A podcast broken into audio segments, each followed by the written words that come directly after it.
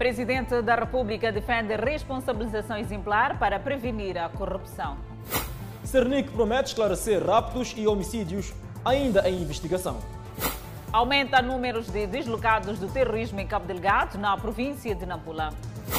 Moradores revoltados com inundações em Mungança cortam via de acesso.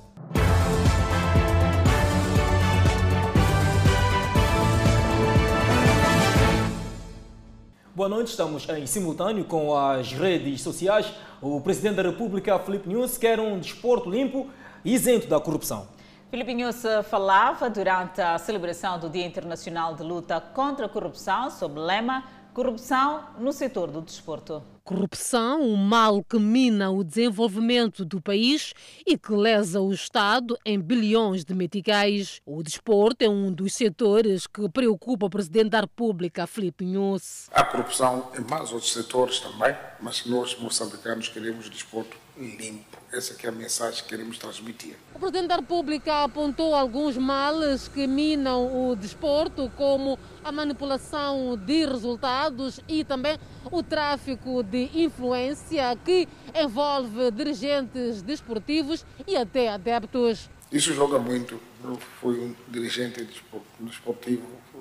Também os atletas são envolvidos muitas vezes em atos de corrupção Todos estes atos envolvem, via de regra, várias pessoas que, de forma consciente ou inconsciente, acabam formando verdadeiras associações para delinquir, que usam o suborno como principal arma para atingir os seus intentos, afetando desta forma o play que caracteriza o desporto. O presidente da República, Filipe Nunes, que falava no quadro da cerimónia alusiva ao Dia Internacional de Luta contra a Corrupção, afirmou ser fundamental o envolvimento de todos contra este mal, sustentando que o crime não compensa e nunca será viável. Que sempre murmar o país, é estrada, corrupto, mas como que você sabe? Por que não diz quem que fez isso? Depois dissemos Moçambique, Moçambique não ponha no mapa de corruptos um país onde você pode combater a corrupção. Os cidadãos também acompanham o fenômeno com preocupação. É, é uma grande preocupação. É preocupação porque é, isto envolve entidades é, é, grandes, não é? Tanto é, é preocupante porque é, isto, isto é, não leva avante ao, ao, país. Mas ultimamente todo mundo quer alguma coisa. Para fazer alguma coisinha de nada já quer algo. Quer não sei o que, quer refresco. A gente temos que suportar, né? Mas não, no meu tempo não existia isso. Dados do Gabinete Central de Combate à Corrupção indicam que só no primeiro semestre deste ano o Estado perdeu mais de um bilhão de meticais em processo envolvendo, entre outros, gestores públicos. Uma criança é violada a cada seis horas e 99% são menores do sexo feminino. Uma situação demasiado complicada da Isabel. Os dados foram divulgados pelo Comando-Geral da Polícia da República de Moçambique. As vozes, os sinais frágeis, revelam histórias de menores que viram sua infância invadida por um pesadelo.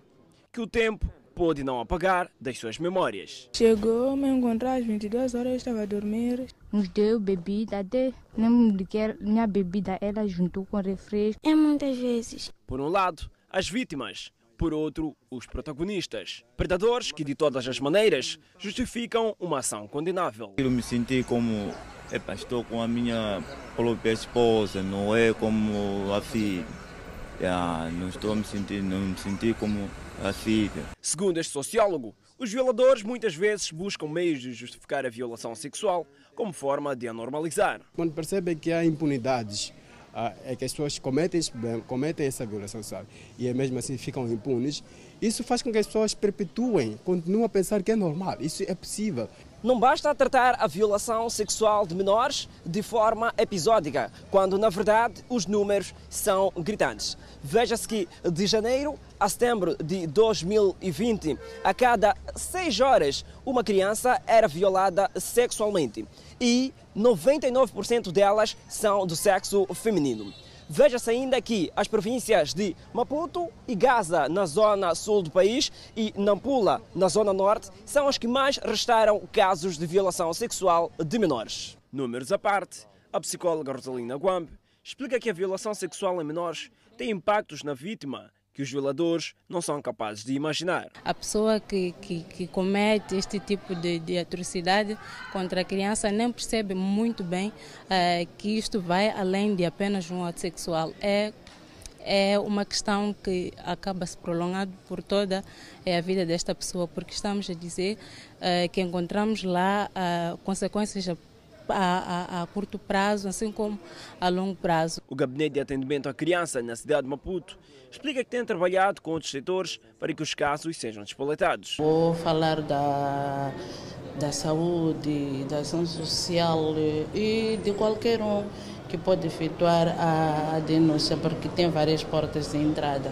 Só na cidade de Maputo, em 2019, foram registrados 36 casos de violação de menores de 12 anos de idade, contra 16 casos registrados nos primeiros nove meses de 2020. O Serviço Nacional de Investigação Criminal é engajado no esclarecimento de casos de raptos e homicídios ainda em investigação.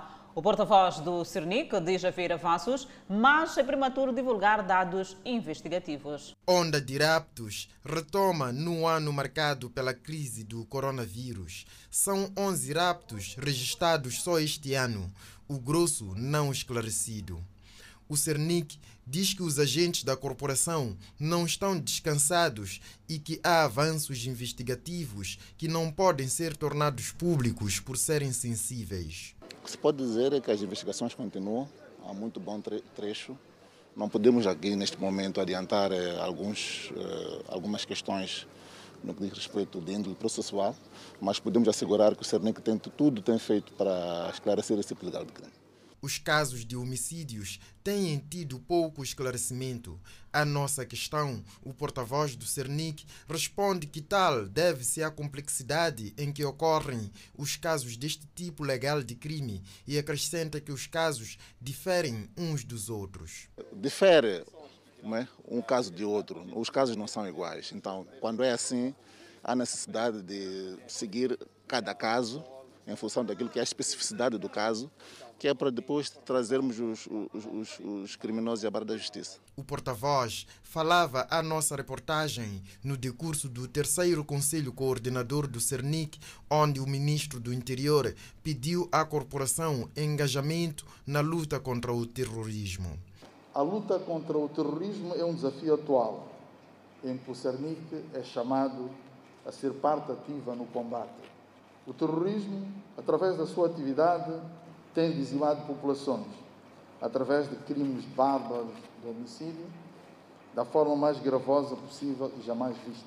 Vitória Diogo, secretária de Estado em Maputo Província, refere-se aos crimes recorrentes e frisa que os casos não esclarecidos superam em número os já esclarecidos. Até o terceiro trimestre do corrente ano, a nossa província de Maputo registrou 13 mil 236 casos criminais, dentre os quais o roubo de gado, raptos, tráfico e consumo de estupefacientes, roubo de equipamento nas instituições do Estado, tendo sido esclarecidos 3.858 casos o terceiro Conselho Coordenador do CERNIC, que se irá estender até o dia 12, decorre sob lema por um CERNIC íntegro, aprimorando estratégia de prevenção e combate à criminalidade com enfoque ao crime organizado e transnacional.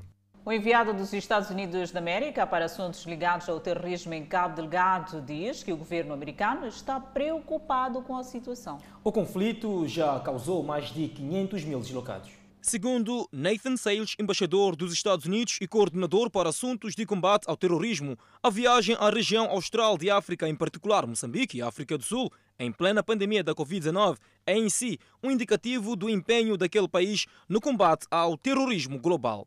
Sales diz que os Estados Unidos e Moçambique têm um interesse comum na paz e na estabilidade, tendo dito o seguinte: Estamos preocupados que a violência em Cabo Delgado ameaça a segurança das pessoas de Moçambique. O progresso e o desenvolvimento têm ainda o potencial de afetar os meios de subsistência dos moçambicanos e os investimentos comerciais. Temos visto o aumento de terroristas do Daesh nos últimos três anos, resultando na morte de mais de duas mil pessoas. E estamos a ver também a situação humanitária com a deslocação de milhares de residentes da província de Cabo Delgado. As prioridades dos Estados Unidos são o apoio à segurança, protegendo as populações e a assistência humanitária aos que foram deslocados. Em Maputo, discutimos os nossos dois países e o compromisso mútuo para parceria estratégica no combate ao terrorismo em Cabo Delgado. Os Estados Unidos são o parceiro para aumentar o reforço da segurança das fronteiras e aplicação de leis para combater as atividades terroristas. Fazemos-lo em todo o mundo, demonstrando que os Estados Unidos é um parceiro indispensável, trazendo capacidades que não são igualadas a nenhuma outra. A nossa perícia e capacidade de uma forma sustentável, aliada ao equipamento disponível. Fim da citação.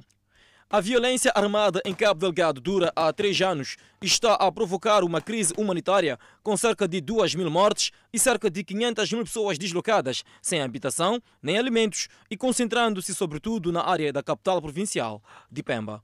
E ainda sobre o assunto, em alusão, cresce o número de pessoas que procuram abrigo na província de Nampula devido aos ataques em Cabo Delgado.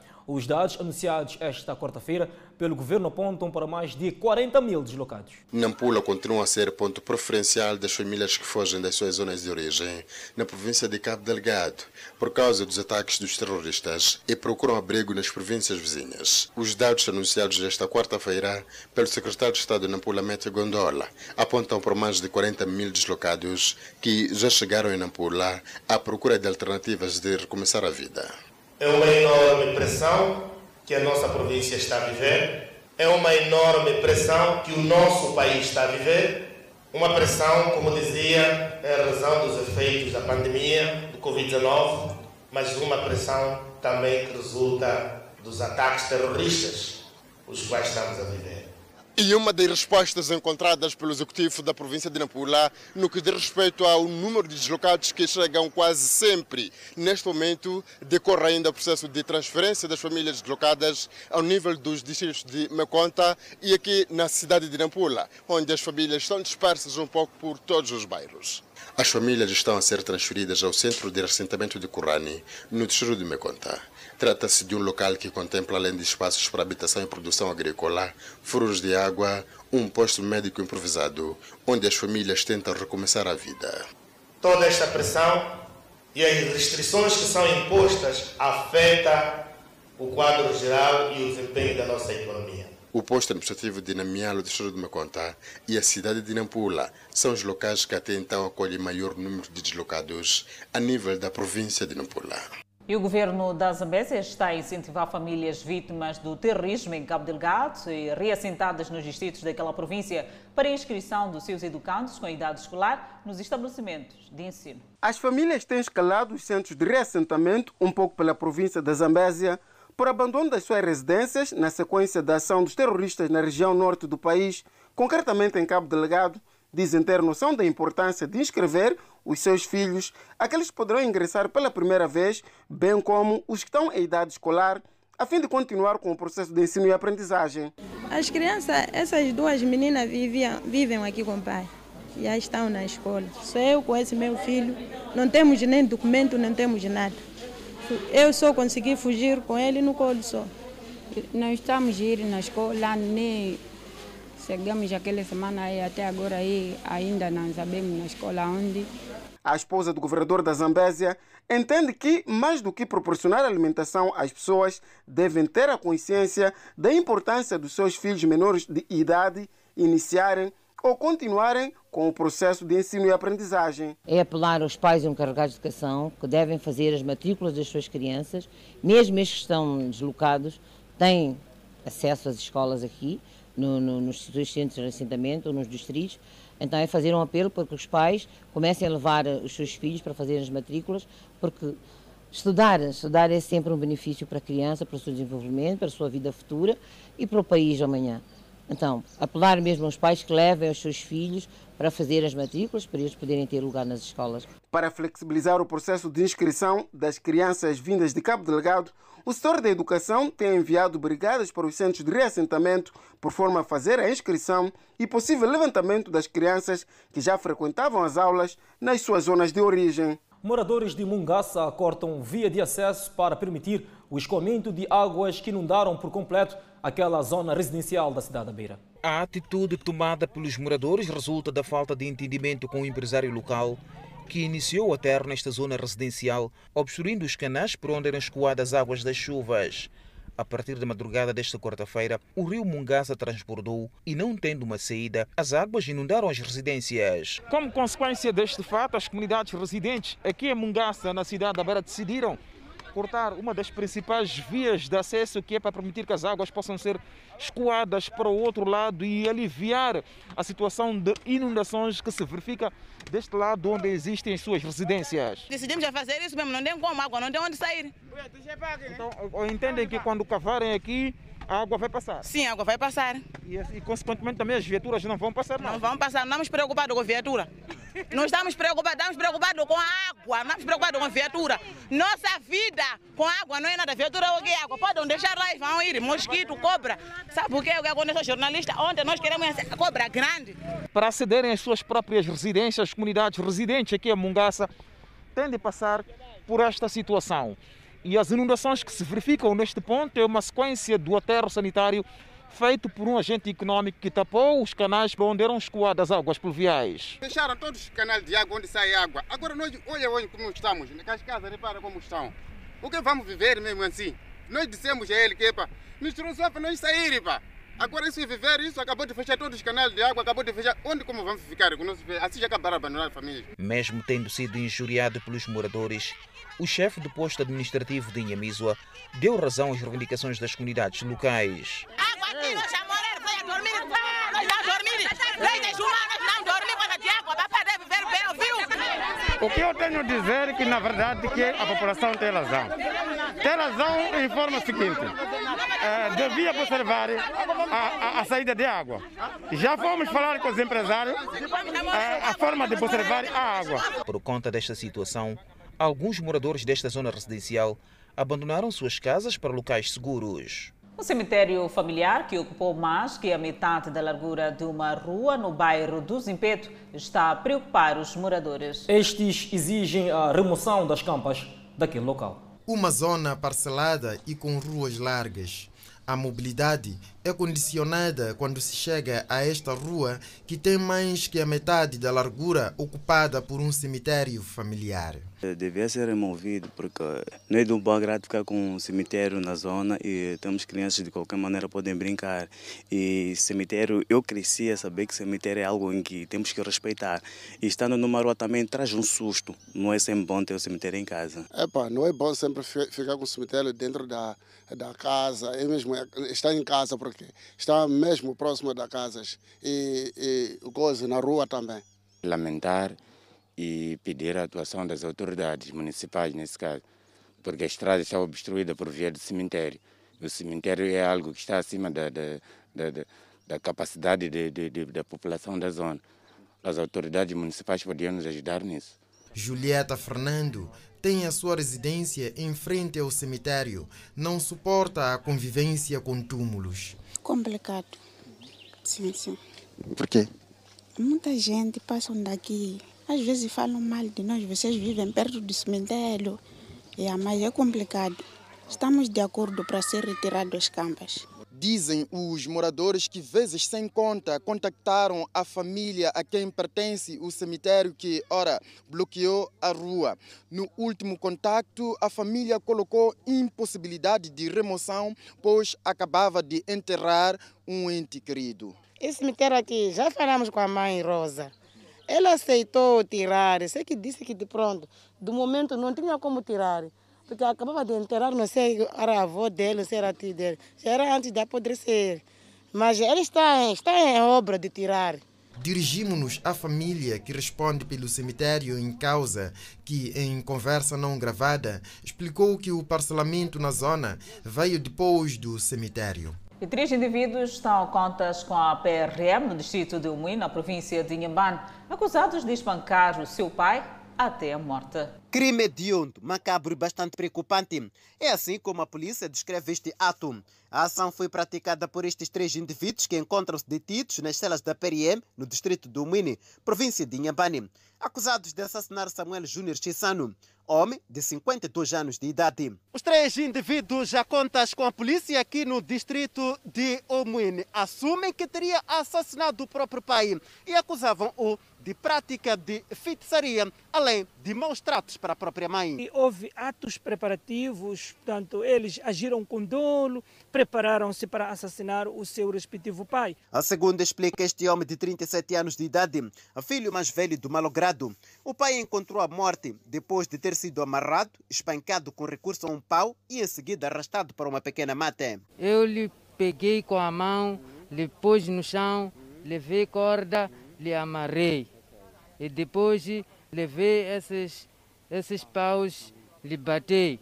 Dados da polícia em Inhambane indicam que só este ano 33 indivíduos perderam a vida vítima de assassinato, fato que preocupa a corporação. A Polícia da República de Moçambique, na província de Inhambane, está muito preocupada por esse tipo de homicídio, dado que eh, dos 33 que registramos até então, que o ano ainda não findou, quase metade são casos que ocorrem dentro das famílias em que os seus progenitores vão tirando, portanto, a vida. Portanto, estamos a falar de netos, de filhos que tiram a vida aos seus próprios pais e, igualmente, temos também casos passionais, em que, num casal, o marido assassina a própria esposa. É uma preocupação. Recentemente, um jovem de 24 anos foi condenado a pena de 40 anos de prisão, após o tribunal provar o seu envolvimento no assassinato de um professor, para em seguida lhe assaltar em viatura. Assim, a se provar o envolvimento destes indivíduos no assassinato do pai, poderão cumprir uma pena, no mínimo, 16 anos. E o crime não compensa. A Polícia de Trânsito em Manica está a desencadear uma campanha de sensibilização dos automobilistas e peões como forma de evitar acidentes de viação durante a quadra festiva. Quando chega a época da quadra festiva, as estradas nacionais têm sido autênticos palcos da morte, com causas que possivelmente o ser humano pode prevenir. Na província de Manica, a Polícia de Trânsito está a desencadear uma campanha de sensibilização dos automobilistas e peões em matéria de segurança rodoviária. O objetivo principal é a prevenção de acidentes a prevenção de derramamento de sangue nas nossas estradas. Os automobilistas louvam a iniciativa e apelam a maior proatividade dos agentes reguladores de trânsito. Desejamos muito que a, a parte da polícia, sendo a, a tempo de, de noturno, tempo à noite, que sejam pessoas com ah, posso dizer, com a maior conselhos, não andar atrás de motociclista, pegar e dar corrida. Nós, nós acabamos de criar acidente devido na, na base ah, da polícia. A Estrada Nacional número 6, que liga o Porto da Beira e a Vila Fronteiriça de Mespanda, tem sido um dos locais onde ocorrem muitos casos de acidentes de viação, com maior destaque para atropelamento.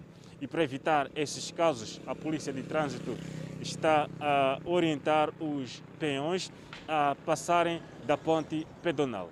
É, caros cidadãos, nós, como a Polícia de Trânsito, a nossa tarefa principal é de proteger ou prevenir a ocorrência de casos de acidentes de viação.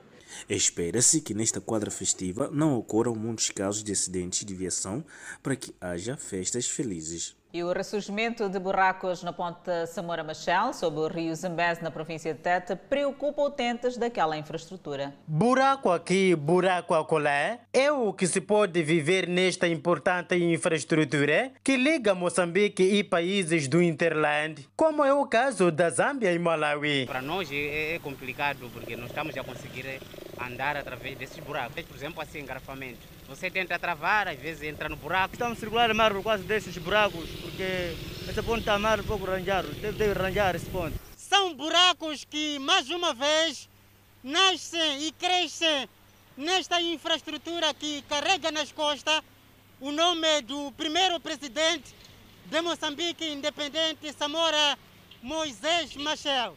Para os utentes desta ponte, esta situação não passa de uma vergonha e pedem a quem de direito para resolver este problema. Não se justifica, porque se calhar é uma figura deu muito para este país e hoje, desta forma, em nome dele, é complicado. É vergonhoso, sim.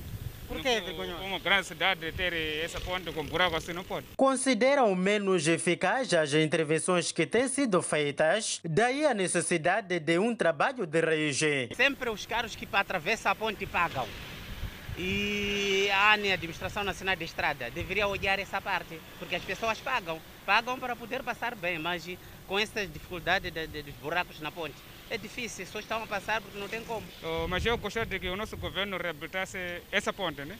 Ou esses buracos. Sim, eu estou a pedir muito para o, para o nosso governo para reabilitar isso. A nossa reportagem tentou sem sucesso ouvir a Administração Nacional de Estradas, ANE, delegação de TT. Depois de beneficiar de obras de requalificação, foi inaugurada a Praça do Medical na cidade da Beira. Adelaide, o ato realizado nesta quarta-feira antecede a inauguração do edifício da filial da Beira, que será orientado pelo Presidente da República nesta quinta-feira. Numa cerimónia simples, carregada de simbolismo, foi inaugurada na Beira Praça do Medical, que beneficiou de obras de requalificação. Davis Simango, presidente do Conselho Autarco da Beira, que descerrou a lápide, fala de um local que poderá dar outro aspecto à capital provincial de Sofala. A importância histórica desta praça, por sinal a Praça do Metical, será sempre lembrada pelos homens, mulheres e crianças, porque todos procuram o Metical para transações financeiras, sociais e culturais. A requalificação da Praça do Metical, aqui de frente do edifício do Banco de Moçambique na cidade da Beira, resulta do memorando de entendimento entre o Banco de Moçambique e o Conselho Autárquico desta parcela do país, que é efetivamente para dar uma outra visibilidade a este ponto da cidade da Beira. A Praça do Metical na cidade da Beira é a primeira no país no âmbito do projeto da implantação das praças de Metical em todas as capitais provinciais. Que alcançamos com sucesso o objetivo de conferir maior beleza e dignidade à cidade da Beira. Bem assim, de enaltecer a nossa moeda, o metical, um dos símbolos mais importantes da estabilidade econômica do nosso país. Os municípios da Beira enalteceram esta iniciativa da requalificação da Praça do Metical, que trouxe outra beleza à cidade. A praça está bonita mesmo, bem bonito. Estamos muito felizes, mudou alguma coisa, Estamos muito satisfeitos porque é um símbolo, né? Assim estamos felizes, todo mundo, da forma que observa, né? todo mundo está a entrar, fotografias e tal. E é uma transformação da nossa cidade. O monumento da Praça do Metical, na Beira, representa o ideal do Banco de Moçambique na valorização do metical enquanto unidade monetária moçambicana. Os 11 perfis metálicos que se elevam à base do betão representam as províncias do país, mostrando o desidrato do banco de estar presente em toda a extensão territorial. Cada um desses perfis sustenta a extremidade de uma moeda, produzindo a sensação de movimento ascendente do metical, em clara alusão à circulação da moeda. Seguimos viagem para falar de despesismo em Angola, onde bônus de 6 mil dólares para deputados gera polêmica. O assunto repercutiu bastante nas redes sociais. O bônus de Natal que se espera atribuir aos deputados está avaliado em aproximadamente 4 milhões de kwanzas. Ou seja, cada um dos 220 deputados da Assembleia Nacional irá receber o equivalente em valores aproximados a 6.134 dólares. Trata-se de um valor abismal, um valor muito elevado. É, atendendo a situação econômica e financeira do país. Poderia dar para fazer outras coisas, é, como por exemplo é, doações às pessoas, a, a, a, às mais carentes, a certos lares. Se comparado ao que foi gasto na reabilitação da escola Angola e Cuba, com cerca de 20 salas, as despesas aprovadas para o bônus de Natal dos deputados é quase o dobro. Ou seja, cobre todo o custo da obra de reforma avaliada em 800 mil dólares e ainda sobram valores.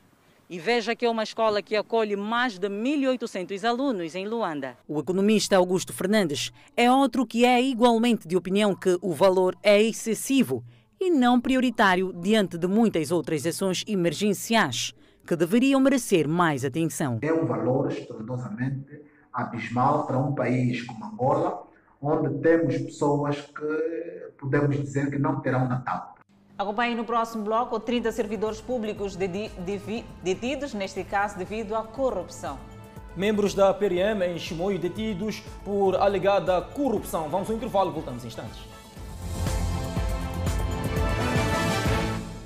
De volta ao Fala Moçambique, na província de Nampula, 28 servidores públicos foram detidos de janeiro a esta parte por envolvimento em atos de corrupção. O Gabinete Provincial de Combate à Corrupção aponta para 214 processos tramitados até aqui e recuperação de 300 mil meticais, incluindo cinco viaturas. A corrupção continua a minar os esforços do governo do nosso país, com particular destaque para a província de Nampula, onde os números de casos registrados de janeiro a esta parte apontam para mais de 200 processos tramitados, que culminaram com a detenção de 28 servidores públicos. São funcionários indiciados na prática de vários crimes, com destaque para a corrupção ativa, crime de corrupção passiva, peculato e simulação de competências, onde os infratores chegaram a cadastrar funcionários fantasmas que vinham oferindo salários exorbitantes e a beneficiar de créditos bancários. É mais prático a solicitação de valores monetários que variam entre 30 mil a 90 mil como contraprestação para o ingresso ao emprego. Como forma de desencorajar a prática dos atos de corrupção na província de Nampula, o Gabinete Provincial de Combate à Corrupção de estar a levar a cabo uma série de atividades ao nível das instituições públicas, por forma a desencorajar os funcionários públicos a distanciarem-se dos atos de corrupção. Mas a falta de instalações próprias, déficit de recursos humanos e financeiros continuam a constituir preocupação para o Gabinete Provincial de Combate à Corrupção na província de Nampula, que sustenta que encontra-se há anos a tentar construir edifício próprio. Desde 2011, até presente momento, não conseguimos ainda terminar as nossas instalações. O secretário de Estado de Nampula, Metri Gondola, que dirigiu a passagem das cerimônias provinciais do Dia Internacional da Luta contra a Corrupção, apelou para a necessidade do envolvimento de todos com vista a recuperar os ativos do Estado e a desencorajar a prática dos atos de corrupção. Trabalharemos na prevenção, mas não deixaremos de lado a responsabilização. Preferíamos nós que não tivéssemos processos por tramitar em razão do bom comportamento de todos nós. Gondola, Dois membros da Polícia da República de Moçambique estão detidos em Chimoio suspeitos de extorquir cidadãos estrangeiros de nacionalidade bengal. São agentes da PRM que juraram defender a pátria e fazer cumprir a lei no país, mas foram rápidos a entrar no mundo do crime os dois polícias, na companhia deste cidadão civil, decidiram escalar o bairro José Machel para extorquir cidadãos estrangeiros de nacionalidade bengal. Para lograr os seus intentos, os suspeitos exigiram documentos aos cidadãos para aferir se estão em situação legal ou não no país, mas na altura da abordagem não estavam em missão de trabalho. O objetivo não era de poder identificar os estrangeiros, se na verdade ele tem documentos ou não. Daí nós despedimos ele, tipo, vamos sair para na segunda-feira voltar com o mandato. Yeah. Só que de momento ele também tentou acusar desse queria ligar para o chefe deles de, da migração. Acabaram de poder comunicar aos chefes grandes que os próprios chefes aqui comem com eles. É por essa razão que nós estamos aqui, com motivos que nós não sabemos. Este outro cidadão, por sinal civil, alega não ter participado no ato de extorsão. O assunto é, é, é, é, isso que ele explicou, né? Eu aqui apenas sou, sou um civil e a casa de, desse, desse amigo aí visitar, só que coincidiu com essa operação. Então, durante essa operação eu estava só ao lado. Durante uma discussão ali, acabou chamando polícia. No ato de extorsão, os cidadãos estrangeiros resistiam à ordem dos polícias por não concordarem com a atuação dos membros da corporação. Durante a confusão, a população fez ao local e, devido à maneira de agir dos polícias, esta pretendia lixar os membros da PRM, que escaparam devido à pronta intervenção de seus colegas. Ou seja, mais uma vez, convidamos a população no geral para que faça seu papel no combate à criminalidade, que é a vigilância e denúncia, evitem fazer justiça privada dado que eh, no quando da detenção desses foi possível abortar uma ação eh, de linchamento por parte da população, graças à pronta intervenção da polícia. A população, se perceber do que estava lá a acontecer, quis fazer justiça privada. A polícia condena o comportamento destes dois membros da PRM suspeitos de extorquir cidadãos estrangeiros. Repudiamos de forma veemente esse comportamento e medidas internas e severas já estão sendo tomadas eh, com vista a disciplinar os colegas, não só como também para desencorajar a outros que tendem a pautar pelas mesmas práticas, porque a missão da polícia é garantir a ordem e segurança pública e não só, como também proteger as pessoas e seus bens. Nos últimos tempos, a província de Manica tem vindo a registrar casos de membros da PRM que se envolvem no mundo do crime. E depois da detenção dos falsos polícias ladrões, seguimos com casos desta natureza por terem emitido mais de 500 atestados falsos de trabalho a pessoas estrangeiras. A chefe do Departamento Migratório na Direção do Trabalho em Sofala e dois trabalhadores do setor privado foram detidos pelas autoridades naquela província. A detenção dos mesmos ocorreu no dia 7 do corrente mês e de imediato conduzidos à cadeia central da Beira. São também arguidos no referido processo dois funcionários do Estado do mesmo setor que estão em liberdade provisória. Pesa contra os infratores a falsificação de 500 atestados falsos de trabalho para igual número de estrangeiros para obtenção de DIR. Atestavam que estes, que, que estes estrangeiros que estavam aqui na, na, na, na cidade de, da Beira já estavam a trabalhar usando os números de outros atestados que já existiam no sistema. E com isto, induziam em erro o próprio diretor que assinava, autorizava, sem saber que estes estavam a usar números que já existiam e, portanto, estes atestados eram falsos. Nos últimos três anos, os referidos funcionários, usando o mesmo tipo de esquema, emitiram mais de 500 atestados falsos, lisando o Estado moçambicano em mais de 16 milhões de meticais. Deste prejuízo de, de, de mais de 16 milhões de meticais, uh, foram, foram, foram, foram recuperados foram recuperados mais de um milhão. Ainda, os, os, os, os arguidos mostram-se incapazes de, de proceder ao reembolso deste valor ao, de momento ao, ao, Estado. Os dois trabalhadores de empresas privadas, também encarcerados na cadeia central da Beira, serviam de intermediários e encobradores. Foi descoberto que um deles, além de, além de, de, de, de ter tratado para, para, para um dos, dos, dos, funcionários da empresa este DIR, que era este, este, este atestado de trabalho que era falso, também falsificou, falsificou um, um talão de depósito de, no valor de 31.200 meticais em como tivesse depositado na, na conta do Estado. E o talão foi assim entregue à instituição. O Gabinete Provincial de Combate à Corrupção em Sefala fez saber que há dificuldades em localizar os beneficiários dos referidos atestados falsos, uma vez que muitos desses estrangeiros já nem residem na cidade da Beira. Para o espanto da população, desconhecidos abandonaram uma viatura ligeira no meio das ruas do bairro de Laulane, arredores da cidade de Maputo. Um susto no bairro de Laulane, arredores da cidade de Maputo. Foi com a presença deste carro que despertaram os moradores do quarteirão 39. A viatura teria sido conduzida para este local por desconhecidos de madrugada e de seguida abandonada. Era caminho das duas e meia, três, que ouvimos os cães a latir e em seguida espreitamos, vimos o carro aqui estacionado. E minha irmã também confirmou que o carro, quando estava certo para, para varrer aqui no quintal, o carro estava estacionado. Até então, o dono ainda não apareceu e não sabemos como é que chegou aqui. Acordei de manhã, como costumo acordar às quatro e tal. Eram quase um quarto para as cinco. Abri o portão, saí, vi o carro. Comecei a varrer, até hoje nem varri este lado, da forma como estão a ver, só comecei dali a varrer, porque havia umas pegadas aqui. Ah, comecei a varrer, depois o meu irmão saiu, perguntou, esse carro? Eu disse, eu não sei que é carro de quem. Uma situação que provocou medo para os residentes. E até ficamos com medo mesmo. Nessa, nesse momento a passar aí é muito complicado. No interior da viatura com chapa de inscrição AEF 239 MP, embora com as portas todas trancadas e vidros escuros, era possível ver uma caixa lacrada de televisor. Desconhece-se o conteúdo. Por isso mesmo, a polícia foi chamada para o local a fim de averiguar os factos. O que vai ser feito agora é, é tirar o carro aqui, porque a gente tem medo desse carro aqui. Ele pode vir, criar confusão, vai, tira o carro, vai.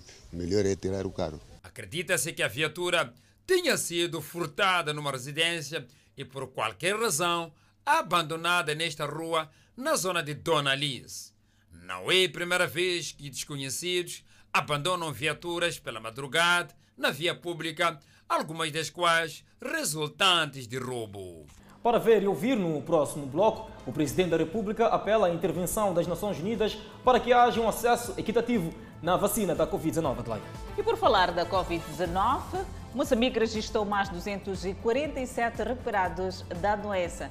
Notícias a acompanhar logo após o intervalo. Até já.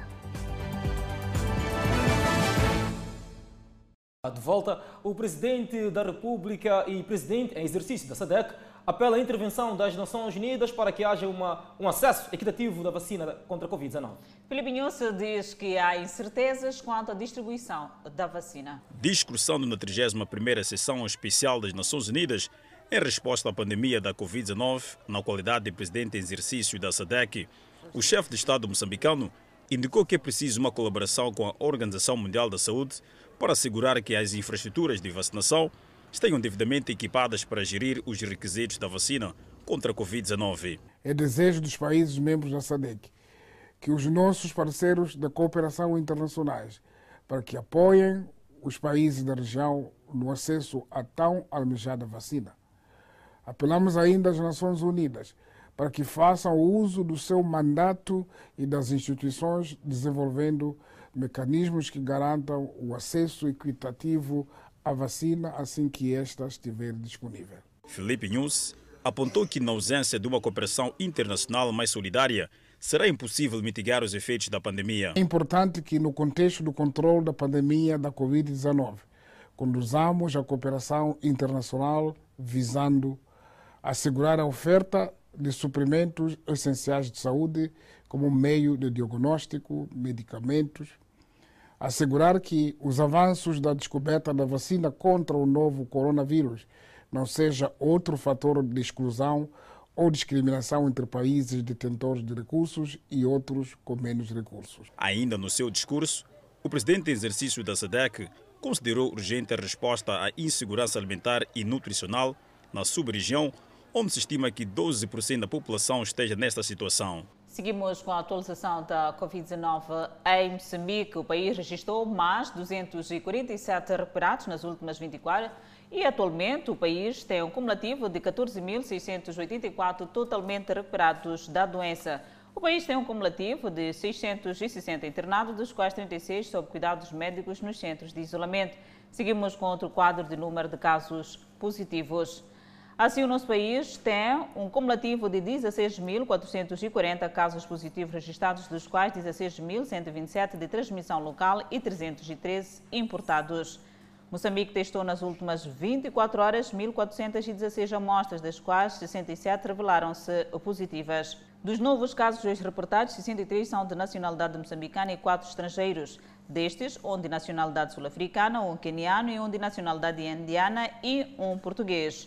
Todos os 67 hoje reportados resultam de transmissão local. Há registro de duas mortes em pacientes infectados pelo novo coronavírus na cidade de Maputo. Trata-se de pacientes do sexo masculino de 70 e 78 anos de idade, de nacionalidade moçambicana e indiana, respectivamente. Até o momento, Moçambique registrou um cumulativo de 138 óbitos devido à doença. O país tem 1.614 casos ativos do novo coronavírus. O Observatório Cidadão para a Saúde constata que o governo não cumpriu com o compromisso internacional de alocar pelo menos 10% do orçamento do Estado para a saúde este ano, mesmo em tempo da pandemia. O setor da saúde em Moçambique, a par da educação e agricultura, foi definido como sendo prioritário na alocação de recursos no orçamento do Estado de 2020. A título de exemplo, a verba alocada a este setor cresceu 6,8% entre 2019 e 2020 ao passar dos cerca de 29,1 bilhões de meticais para 31 bilhões de meticais, segundo o Observatório Cidadão para a Saúde. Na sua análise, a execução orçamentária referente aos primeiros nove meses do ano. Apesar do setor da saúde ser prioritário, o fato é que o governo não cumpriu com a promessa de alocar pelo menos 10% do seu orçamento do Estado para o setor da saúde. Feitas as contas, o executivo alocou 9%. Isso tem implicações naquilo que são as ações estabelecidas no plano econômico social pelo setor da saúde, que é materializado pelo orçamento, neste caso, o orçamento do Estado, alocado ao setor da saúde. Há ações previstas, como por exemplo vacinação, ações de cobertura de, de partos institucionais, eh, garantia com que material médico, cirúrgico, bem como garantia com que medicamento seja alocado a todo o território nacional. Eh, estas garantias, a, ação, a garantia dessas ações sejam levadas a cabo. É através da materialização deste orçamento, orçamento público. Nota-se ainda que o peso do valor da realização dos donativos ao Fundo Comum da Saúde, o FC Pro Saúde, caiu para 6,2% entre janeiro e setembro de 2020, contra 9,1% no igual período de 2019.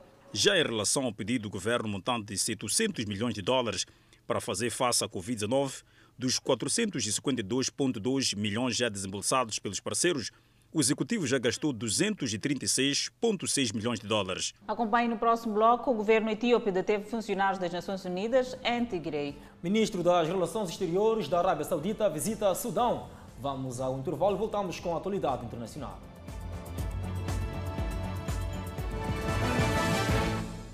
Fala Moçambique com a página internacional. O governo da Etiópia diz que suas forças de segurança atiraram e detiveram funcionários das Nações Unidas enquanto tentavam alcançar parte da região de Tigray que estava em guerra. O alto funcionário Ridwan Hussein disse a repórteres que os funcionários da ONU foram os culpados porque quebraram dois postos de controle para ir a áreas onde eles não deveriam ter ido. Ele disse que os funcionários já foram libertados. O tiroteio ocorreu em meio à frustração crescente entre as organizações humanitárias, já que a ajuda ainda não está a chegar livremente à região de Tigray. Mais de uma semana depois que a ONU e o governo da Etiópia assinaram um acordo de acesso. O governo da Etiópia está a deixar claro que pretende administrar o processo, mas a ONU tem buscado abertamente acesso irrestrito e neutro. A Etiópia declarou no mês passado vitória no conflito na região de Tigray contra a Frente de Libertação do Povo Tigray. O governo afirma que os combates pararam, mas a TPLF disse que os combates continuam. Enquanto isso, o ministro das Relações Exteriores da Arábia Saudita chegou a Khartoum nesta terça-feira, disse a agência de notícias estatal do Sudão. A primeira visita do principal diplomata do reino desde que os militares sudaneses derrubaram o ex-líder, o presidente Amar al-Bashir, no ano passado. O príncipe Faisal bin Farhan pousou no aeroporto internacional de Khartoum na terça-feira de manhã. Ele foi recebido pelo ministro das Relações Exteriores do Sudão, Omar Kamir al-Din. O príncipe Faisal deve se encontrar com o general Abdel Fattah Burhan, chefe do Conselho Soberano do Sudão, e com o primeiro-ministro sudanês Abdallah Hamdok. O Suna informou que a visita do príncipe Faisal tinha como objetivo ativar acordos entre o Sudão e a Arábia Saudita, mas não deu mais detalhes. Não houve nenhum comércio oficial da Arábia Saudita. O Sudão está num caminho frágil para a democracia depois que uma revolta popular levou os militares a derrubarem al-Bashir em 2019, após quase três décadas no poder. Desde então, o país é liderado por um Conselho Conjunto Militar Civil. Convidamos a um breve intervalo, mas antes a previsão do estado do tempo para as próximas 24 horas. Pemba, 33 de máxima, 25 de mínima. Lixinga, 30 de máxima, 16 de mínima. Nampula, 32 de máxima, 23 de mínima. Seguimos com Tete, 36 de máxima, 24 de mínima. Quelimane, 30 de máxima, 24 de mínima. Chimoio, 29 de máxima, 18 de mínima. Beira com 30 de máxima, Vilanculo também com 30 de máxima. Inhambane, 31 de máxima. Xaxai, 34 de máxima. Maputo, 33 de máxima, 22 de mínima. Os nadadores do Clube de Natação Tubarões de Maputo voltaram à atividade e preparam a abertura da época. Depois dos atletas ficarem meses sem contacto com a água da piscina devido à pandemia da Covid-19, os atletas procuram recuperar o tempo perdido, intensificando a preparação com as atenções viradas para os próximos compromissos. Foi difícil para todos nós, mas felizmente voltamos à água, ao deck da piscina e os miúdos estão muito entusiasmados, muito embora fora de forma alguns, muito tempo, seis meses a sete meses fora da água, mas tudo indica que esta época será de facto uma época surpreendente. Os tubarões apostam em conseguir lugares do pódio nos próximos campeonatos internos da modalidade. Resultados novos claramente virão, recordes irão cair. Estamos a trabalhar a todo gás, já estamos em, praticamente preparados para o torneio de abertura de longas distâncias. Para que os objetivos sejam concretizados, a direção assegura a necessidade dos nadadores intensificarem com rigor os processos de preparação. Foram meses de paragem sem contacto com a água da piscina. Os atletas procuram recuperar o tempo perdido, obedecendo à orientação para boa execução do movimento dos braços e dos pés no exercício do nado. Os atletas já têm as ambições bem definidas para o futuro. Trabalhar para conseguir êxitos nos próximos compromissos internos, bem como internacionais. Nos próximos tempos, espero conseguir eh, ficar no meu ritmo antes da pandemia e melhorar muito. Como é que está a ser ficar muito tempo sem treinar, depois voltar à piscina? Eu gostaria, eu treino muito, hum, é muito difícil treino, eu gostaria de ser um campeão nacional. Na primeira competição de natação da cidade de Maputo, os nadadores dos Tubarões apostam na conquista de títulos nas diferentes especialidades da modalidade, depois de longa paragem devido à pandemia viral. Jogadores do PSG de Istambul Basaksehir protagonizaram um momento histórico no Parque dos Príncipes. Os jogadores da seleção turca ficaram furiosos depois que o assistente técnico Pierre Webo viu o cartão vermelho do árbitro Ovdio Hetagan, da Roménia, no Parque de Prince, dizendo que Coltesco usou um termo racial para descrever Webo, que é de Camarões, antes de ser expulso. Ambas as equipes recorreram ao Twitter para expressar sua desaprovação aos eventos da noite. A página oficial do Basak Zehir no Twitter publicou um comunicado dizendo: Nossos jogadores de futebol decidiram não ir ao campo devido ao racismo que o quarto árbitro, Sebastian Coltesco, expressou contra nosso treinador adjunto Pierre Webo. O PSG ecoou o sentimento no Twitter de que qualquer forma de racismo vai contra os valores veiculados pelo Paris Saint-Germain, seu presidente, sua equipe e seus jogadores. O presidente turco Recep Tayyip Erdogan também recorreu às redes sociais, dizendo: Condeno veementemente os comentários racistas feitos contra Pierre Webo, um dos nossos representantes na equipa técnica de Bazak Shehir, e acredito que a UEFA irá tomar as medidas necessárias. Estamos incondicionalmente contra o racismo e a discriminação no desporto e em todas as áreas da vida.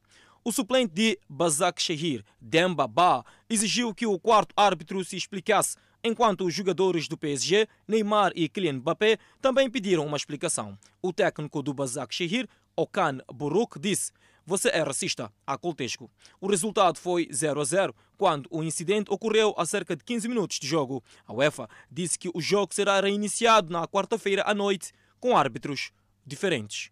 E o Fala Moçambique fica por aqui. Pois é, Adelaide, nós voltamos amanhã.